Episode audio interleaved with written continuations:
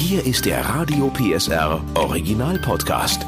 Familienfuchs, der Erziehungspodcast mit Henriette Fee Grützner und Familientherapeut und Erziehungscoach Andi Weinert. Heute Aktiv zuhören für bessere Kommunikation. In der Hektik des Alltags geht eins leider oft verloren, nämlich das wirkliche Zuhören. Dabei ist Zuhören der Schlüssel zu unseren Kindern und vor allem ihren Bedürfnissen.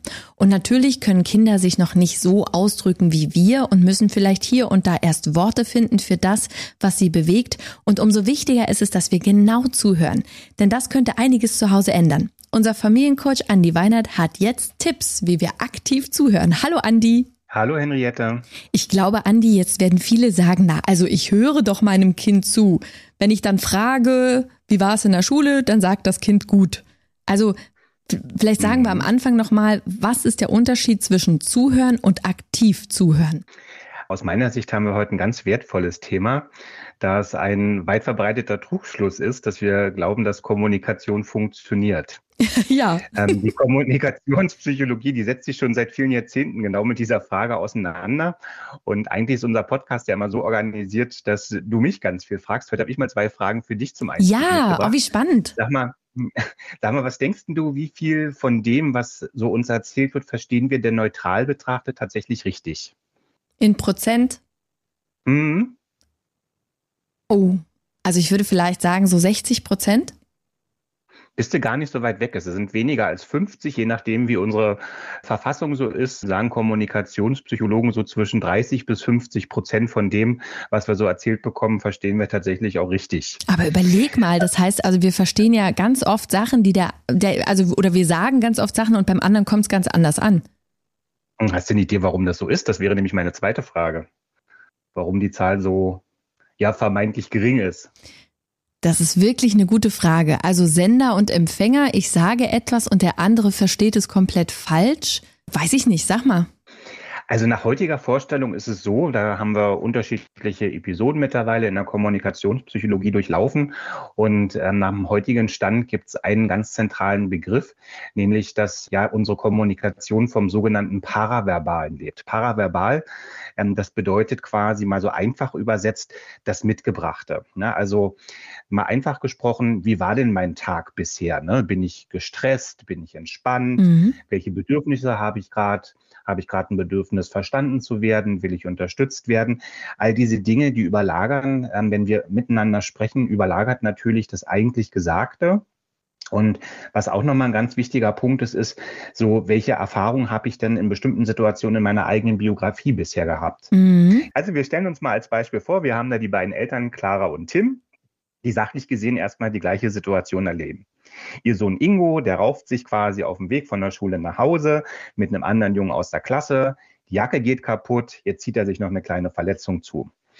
So, nun hat der Papa, der Tim, ja, der guckt jetzt quasi auf seinen Sohn Ingo und weil er selber vielleicht als äh, kleiner Junge ein kleiner Rauchbold war, sich daran noch, noch erinnern kann, ja, denkt er sich so ein Stück weit, ach, na, so schlimm ist das jetzt gar nicht. Ja, da ist jetzt eine Jacke kaputt gegangen. Mein Gott, das ist jetzt eine kleine Verletzung. Ja, der redet vielleicht mit seinem Sohn ganz anders als vielleicht die Mama, die Clara, die vielleicht als Kind aus einem Elternhaus kommt, wo eben nicht körperlich man sich miteinander angegangen ist, es keine mhm. körperlichen Auseinandersetzungen mit anderen gab.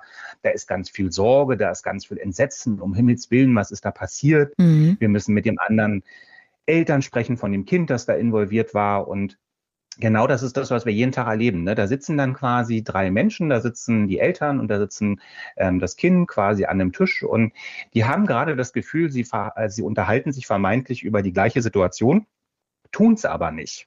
Und das hat sozusagen dann als große Konsequenz, dass einmal es zu sogenannten Wahrnehmungs- und Beurteilungsfehlern kommt. Das mhm. heißt also, man glaubt, dadurch, dass Clara und Tim sich schon seit zehn Jahren kennen, glauben die sich intuitiv zu verstehen, was sie nicht tun. Mhm. Auf der anderen Seite entstehen dann Kommunikationsprobleme, weil die Clara vielleicht davon entsetzt ist, dass ihr Mann, der Tim, damit so, so, so wenig verantwortungsbewusst umgeht, dass der das, die, die Gefahr gar nicht erkennt, dass der so sagt, Mensch, das ist doch völlig normal, dass die sich auch mal raufen. Ähm, und andersrum sitzt dann quasi der Ingo und der denkt dann so, mein, für meinen Papa ist das alles völlig okay. Ja, und für meine Mutter ist das auf einmal so ganz, ganz schrecklich und die will da irgendwie so eine große Welle machen und ich verstehe gar nicht warum. Und genau das ist das, was wir eigentlich ganz oft im Familienalltag auch erleben. Und genau hier ist ein Schlüssel, dass wir sagen, wir können so eine Situation ganz anders angehen, wenn wir uns des aktiven Zuhörens bedienen. Das funktioniert nämlich dann so, dass ich ein Stück weit weiß, hey, ja, ich habe so meine ganz eigene Idee davon, was meine Wirklichkeit, was meine Realität ist. Und um zu verstehen, wie es den anderen geht, frage ich mal nach. Gehe ich tatsächlich auch den Weg, dass ich sage, ich will nicht nur übereinander reden und ich will nicht nur miteinander reden, sondern ich will tatsächlich auch mir die Mühe geben, den anderen zu verstehen. Mhm. Ja, super, super spannend, Andi. Äh, und dieses aktive Zuhören, vielleicht nochmal wirklich da nochmal reinzugehen. Was genau bedeutet aktiv zuhören? Also aktives Zuhören bedeutet, dass ich mir zumindest erstmal die Zeit auch einräume zu verstehen, wie empfindet denn der andere gerade die Situation. Das heißt also, dass beide Eltern auf das Kind zugehen und sagen, hey, wie ist denn, was ist denn da eigentlich passiert? Wie ist es zu der Situation gekommen? Und nicht sofort sozusagen mit einer Schablone von mhm. bestimmten Bewertungen auch ähm, die Situation von vornherein zu beurteilen. Ganz kurz, äh, ganz kurz nochmal, da will ich mal reingehen. Ähm, das heißt also, wenn ich, wenn ich merke, also da sitzt der Ingo und der erzählt jetzt gerade, was passiert ist, dass ich nicht sage, also ich hätte ja und ich habe ja und ich finde das, das interessiert gar nicht, sondern es interessiert erstmal, was sagt Ingo. Genau. Okay. Und was steckt auch dahinter? Ne? Also die Bereitschaft, aktiv zu hinterfragen, Mensch, was ist denn da eigentlich aus deiner Sicht passiert? Ja. Wie ist denn das für dich gewesen? Ja, kann sein, dass der Ingo sagt, das passiert regelmäßig, sonst kriegt ihr das nicht so mit, weil ich komme nicht mit einer Schramme nach Hause und die Jacke geht vielleicht auch nicht kaputt. Ja. Das ist völlig okay aus meiner Sicht. Wir, wir brauchen das ein Stück weit auch, das ist für mich nicht schlimm. Kann ja aber auch sein, dass Ingo genau das Gegenteil berichtet, dass er sagt, das ist das erste Mal passiert. Das ist auch ein Junge, der mich in der Klasse sonst auch anfeindet. Da gab es schon irgendwelche Dinge, sodass vielleicht auch der Tim, der vorher durch seine eigene Geschichte gesagt hat, ach, ist doch alles gar nicht so schlimm, die Feststellung treffen muss, hoppla, hier ist doch eine andere Situation, als ich dachte, weil ähm, mein Kind wird unter Umständen, ähm, ja vielleicht auch im Kontext von einem sich anbahnenden Mobbing, ähm, wird auf eine Art und Weise angegangen, die ihm nicht vergleichbar ist mit den Erfahrungen, die ich selber als Junge in der Schule gemacht habe. Also dieses Hinterfragen und die Bereitschaft, sich wirklich auch einen Moment die Zeit zu nehmen, zu sagen, ich glaube nicht, dass das, was in meinem Kopf sofort als Antwort für die Situationsbeschreibung als richtig empfunden wird, auch gleich Münze zu nehmen, ist ein ganz wesentlicher Schlüssel, um sich auch gegenseitig besser verstehen zu können.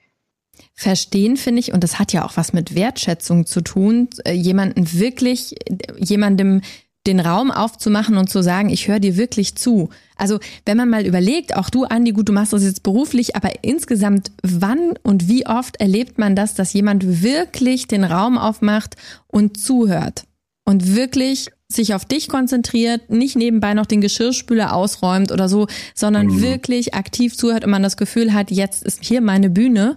Und ähm, auch Kinder, wir haben es äh, ja vorhin schon kurz gesagt, die müssen ja auch erstmal Worte finden, um vielleicht auch zu beschreiben, was ist da passiert oder was, was beschäftigt mich überhaupt. Also da wirklich auch den Raum zu halten quasi.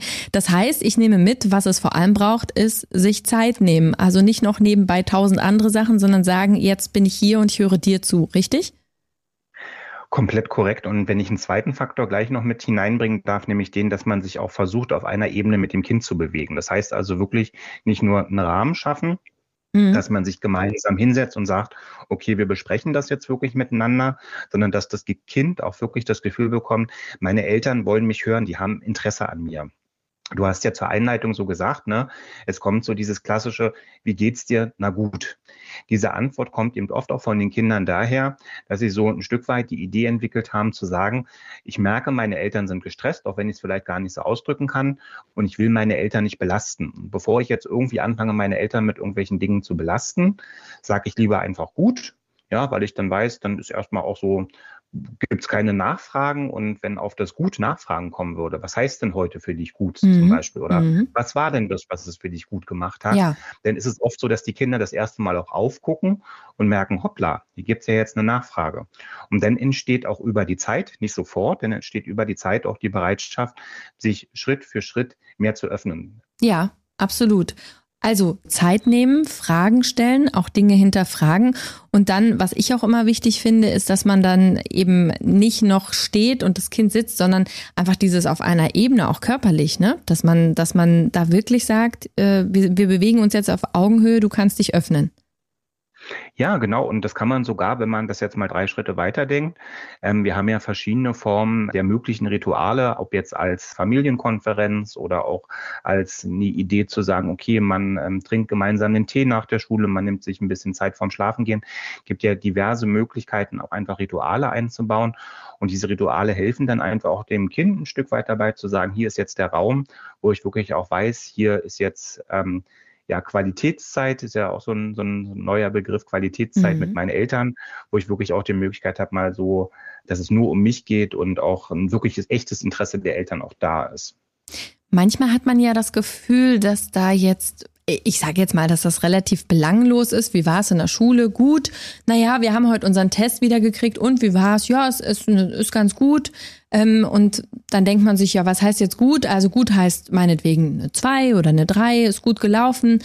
Und trotzdem hat man das Gefühl, und das glaube ich geht nur beim aktiven Zuhören, dass, dass man nicht sagt, ja super, sondern da ist noch irgendwas. Ne? Also dieses genau. Gefühl zu entwickeln, was ist da noch und, und da eben weiter zu fragen.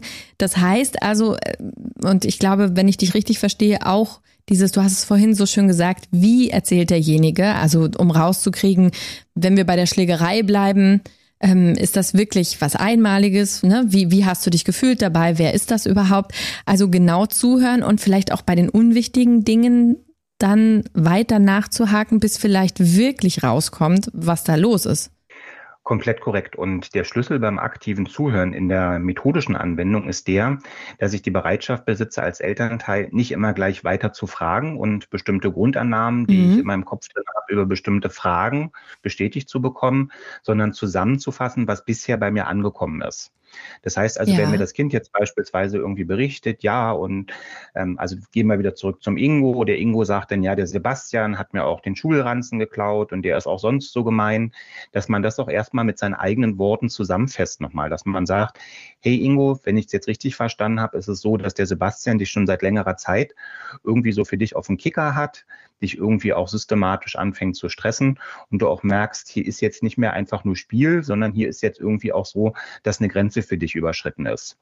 Und mit dieser Zusammenfassung durch mich als, als Papa ist es dann eben so, dass das Kind sagen kann, ja, Papa, das stimmt. Und dann fällt es dem Kind auch einfacher weiterzusprechen, zu sagen, und jetzt, wo du das so zusammengefasst hast und ich das Gefühl habe, du hast es ganz genau auf den Punkt gebracht, was ich dir gerade gesagt habe, jetzt fällt es mir auch einfacher, das aufzunehmen und weiterzuerzählen. Mhm. Ja, das nennt sich als Technik für diejenigen, die gerne auch mal sich nochmal intensiver damit beschäftigen, das nennt sich Paraphrasieren, mit seinen eigenen Worten zusammenfassen, was bei einem angekommen ist. Das reduziert übrigens die Fehlerwahrscheinlichkeit in der Kommunikation und dann kann man es schaffen, von den unter 50 Prozent sogar noch ein bisschen höher auf bis zu 70 zu kommen. Total spannend, total spannend. Also ähm, ich finde auch so, dass das wichtig ist, das nochmal zusammenzufassen, weil, also wenn wir jetzt auch an kleinere Kinder denken, die ja auch dadurch wahrscheinlich lernen, was sind eigentlich die Worte dafür, für das, was ich hier formulieren will, ne? Also ich habe mich mhm. im Stich gelassen gefühlt, die sind einfach gegangen, ich bin alleine dort gewesen, ich habe jetzt keine Freunde mehr, ne, dass man, dass man neben dem Weinen vielleicht auch lernt, Worte zu finden für das, was da passiert. Und auch natürlich überhaupt über Probleme zu sprechen. Genau das, ne? Und eben auch den Umgang mit Emotionen lernen. Ne? Also, ähm, dass ich eben auch die Bereitschaft besitze, wenn ich jetzt wirklich merke, es gibt ein schweres Thema für mein Kind, es wird vielleicht auch traurig in einer bestimmten Situation, das Ganze nicht wegwiegeln und sagen, ach komm, jetzt denken wir mal wieder an was Schönes, sondern dass man eben auch durch eine Umarmung, durch sich gegenseitig berühren, ähm, dann auch so ein Stück weit das Signal sendet, das ist auch völlig okay, dass wir auch mal sowas wie Traurigkeit zusammen aushalten und ist auch nicht schlimm, ist genauso wie jedes andere Gefühl, auch wenn wir uns die schön bewerteten Gefühle immer wünschen, die weniger schön gehören aber auch mit zum Leben dazu. Ja, und was gibst du denn für einen Tipp auch den Eltern, wenn dann da was rauskommt, was wirklich ähm, erschreckend ist, Mobbing oder es gibt ja auch Kinder, die durchaus auch ähm, Selbstmordgedanken haben. Also wenn das wirklich auch ein Hammer ist, der uns trifft, was da zum Vorschein kommt, wie reagiere ich dann, wenn ich aktiv zugehört habe und was erfahren habe, was mich wirklich schockiert? Genau, aus dieser Schocksituation kann ich mich am besten befreien, indem ich sage, der wichtigste Schritt ist, dass ich weiß, ich brauche jetzt irgendwie Unterstützung. Diese Unterstützung kann professionelle Unterstützung sein, dass ich sage, ich begebe mich in eine Beratungssituation. Bei einer Beratungsstelle kann sein, dass ich sage, ich will mich erstmal ähm, mit einer guten Freundin auch austauschen. Da kann auch schon sehr viel auch irgendwie bei rauskommen. Aber in jedem Fall, dass ich selber auch in den Austausch gehe und mich nicht selber unter den Zugzwang setze, dass ich denke, ich muss es sofort aus eigener Kraft irgendwie selbst gelöst bekommen, sondern dass man eben sagt, ähm, wir, wir, wir Menschen haben manchmal Situationen, in denen wir erstmal so denken, boah, was mache ich denn eigentlich? Und dieses Gefühl der Unmacht, das ja häufig im Schock auch drinne sitzt, kann man am besten dadurch bekämpfen, indem man sagt, ich hole mir Unterstützung, sei sie professionell, sei sie aus dem familiären Umkreis, um dann letztlich auch Impulse dafür zu bekommen, hey, was ist denn jetzt sinnvoll, wie kann ich denn am besten weitermachen? Ja, und was du auch vorhin so schön gesagt hast, ist auch Rituale schaffen, wo man auch weiß, jetzt ist vielleicht ein Moment, um auch mal ähm, rauszukriegen, was ist denn eigentlich da los. Ne, du hast vorhin gesagt, ein schönes Abendritual und so weiter, dass man, weil manchmal passt es ja auch nicht. Wir kennen das alle, wir haben Alltagsstress, ne? Und manchmal kommen mhm. Kinder ja mit den, mit den dollsten Themen, wenn wir gerade den Schlüssel suchen. Und äh, da, da ist auch die Frage, wie gehe ich dann damit um, wenn es wirklich gerade nicht geht, weil ich, ne, den Schlüssel suche und wir eigentlich los müssen und, und jetzt kommt so ein bisschen was raus äh, und ich mich nicht dafür entscheiden kann, den Raum jetzt aufzumachen, kann ich das verschieben und sagen, du, heute Abend nehme ich mir die Zeit, ich verspreche dir oder wie, wie mache ich das dann? Komplett korrekt. Ne? Also was, was ich ja immer wieder auch so sage, ne, unsere Kinder sind ja unglaublich loyal mit uns. Mhm. Wenn die jetzt merken, okay, in der Situation passt das gerade nicht, wenn ich meinem Kind sage, wow, das ist jetzt eine Sache, die sollten wir ganz, ganz zeitnah miteinander besprechen. Im Moment ist es gerade so, dass ich hier mit zwei Tüten vor der äh, Tür stehe und irgendwie einen Schlüssel suche. Können wir das irgendwie heute Abend miteinander machen? Ähm, Im besten Fall, wenn das Kind das schon erfassen kann, dass man sagt, das machen wir dann vielleicht, bevor wir zusammen gemeinsam Abendessen dann auch zu uns nehmen. Und dann wirklich dran halten. Das ist das Wichtige. Mhm. Also man kann solche Gesprächssituationen verschieben, aber immer an einem Punkt verschieben, wo ich auch weiß, ich kann mich realistisch daran halten. Für ein Kind ist es durchaus okay, dass man dem Kind auch sagt, pass mal auf, wir besprechen das am Freitag oder wir besprechen das erst am Wochenende. Wenn ich es dann verbindlich einhalten kann, dann ist es okay. Wenn ich sage, wir besprechen das abends, aber ich weiß schon, am Abend habe ich eigentlich auch nicht die Energie oder ich komme vielleicht dann auch am Abend wieder nicht dazu, mhm. dann entsteht eher eine Enttäuschung und dann ist es eher so, dass so ein Kind so sagt, so, hm, warum hat sie denn jetzt gesagt, dass wir das heute Abend besprechen, wenn, wenn sie es dann doch nicht schafft? Ja, deswegen also die ähm, wichtige Message von mir, man kann es gerne verschieben, aber immer an einen Punkt verschieben, wo man sich dann auch wirklich dran halten kann und sagen kann, da habe ich dann die Zeit, das Ohr und bin auch in, in, in, der, in der inneren Verfassung, dass ich meinem Kind eben wirklich auch zuhören kann und nicht nebenbei irgendwie noch drei Arbeits-E-Mails im Kopf habe und irgendwie noch telefonieren muss. Also Andi, ich finde, das war eine ganz, ganz wertvolle Folge und auch wenn es natürlich Zeit und vielleicht auch Nerven kostet, lohnt es sich, aktiv zuzuhören, denn am Ende ist es ja so, wir sind Vorbilder für unsere Kinder und wenn wir zuhören, dann lernen die Kinder das von uns ja auch und werden es im Leben natürlich leichter haben, weil sie eine Superkraft haben, nämlich zuhören und hören, was das Gegenüber wirklich will. Insofern vielen, vielen Dank für deine Tipps. Ganz toll zusammengefasst. Vielen Dank, Henriette. Der Podcast rund um Familie, Eltern, Kinder und Erziehung mit Familientherapeut und Erziehungscoach Andi Weinert. Alle Folgen hören Sie in der Mehr PSR App und überall, wo es Podcasts gibt. Familienfuchs, ein Radio PSR Original Podcast. Moderation Henriette Fee Grützner. Eine Produktion von Regiocast, deutsches Radiounternehmen.